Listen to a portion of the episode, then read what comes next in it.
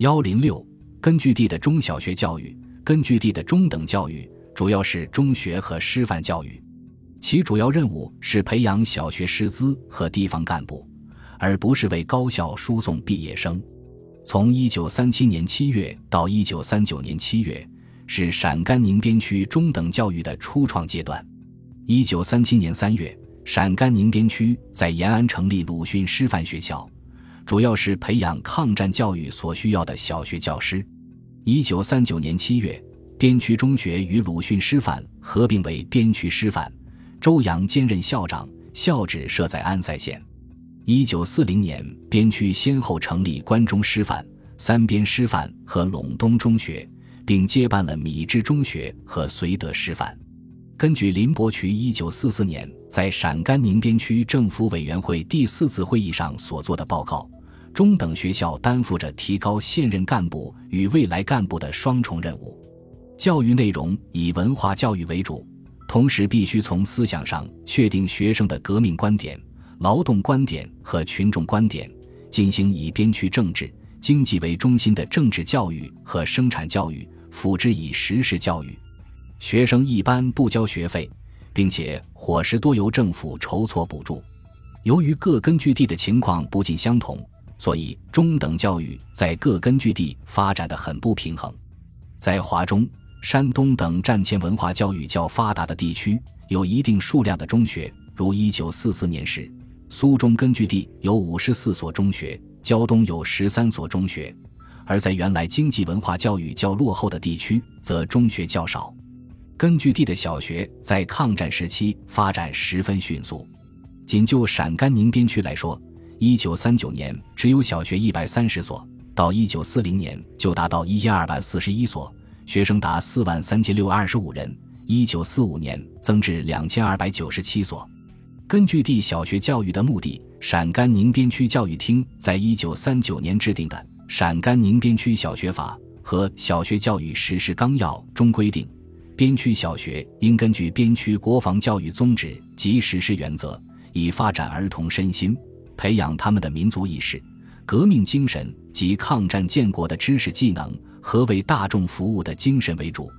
小学修业年限一般为五年，前三年为初级小学，后两年为高级小学。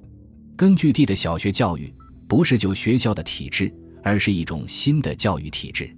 他提倡学校与社会沟通，教育为抗战服务。除了进行文化知识教育外，更重视学生参加社会活动。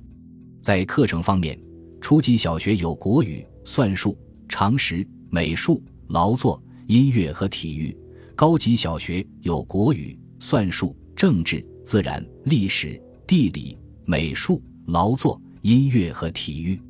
小学教育在重视知识教育和劳动教育的同时，特别重视思想政治教育，对学生进行爱国主义教育和阶级教育。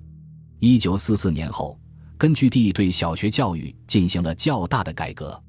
改革后的学校各有特色，大致有以下几种类型：一是米脂高加沟式，即以村为单位的村学，它的特点是由群众自己办、自己管、自己教。学习期限、学习内容、教学方法完全按群众需要而定。教学时间分全日、半日两班，农忙及放假，学到能写会算就毕业。学校为村文化活动的中心，这种学校比较普遍。二是延安杨家湾市，这类学校是在劳动模范和积极分子的倡议下，在政府机关的具体帮助下创办的。教员是政府派去的干部，在教学上一切从群众需要出发，采用小先生制和集体教学与个别照顾相结合等办法，打破了过去死板的学制、班次及学校教育和社会教育的界限。三是米脂杨家沟式的一揽子学校，它是在识字班的基础上发展起来的，主要对象是成年男女和儿童。它的特点是学生一律不脱产。教学分早、午、晚三班，教学内容以与生产结合为主。四是巡回学校，它的特点是不脱产，教学无固定形式，三四个村有一个教员轮流上课，学生不离本村。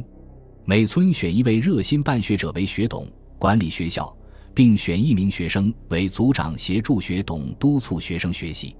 工农业余教育的实施，各根据地继承苏区教育的优良传统，积极开展业余教育。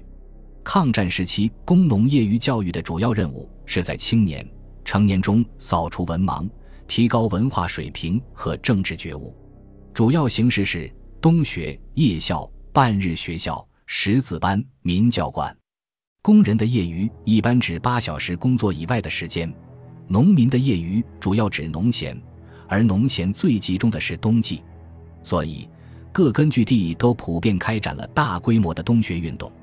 冬学成为工农业余教育的主要形式，它由党政部门和群众团体共同组成的冬学委员会领导，聘请精通文字的人和小学教师教课，在时间上分为早学、午学和夜学。群众根据自己的情况自愿参加，深受群众欢迎。在陕甘宁边区，从1937年冬开始办学，当时仅有382所，参加人数只有一万零三百三十七人。到1940年，冬学发展到965所，参加人数达两万一千六百八十九人。华北根据地的太岳区，1938年冬学仅两千所，入学人数为六万九千八二十六人。到一九四零至一九四一年，冬学已发展到八千八百三十一所，入学人数达五十万零两千八百八十二人。工农业余教育的主要内容，一是扫除文盲和提高文化水平，二是提高政治觉悟和战争的知识与技能的训练。在提高文化水平方面，在教材上除了采用边区政府印发的识字课本外，各地教师和群众还根据当地情况编写补充教材，其内容多联系生产实际和斗争实际，很受群众欢迎。在提高政治觉悟和知识技能方面，各地编写的教材都特别注意解决当地在对敌斗争中存在的实际问题。本集播放完毕，感谢您的收听，喜欢请订阅加关注，主页有更多精彩内容。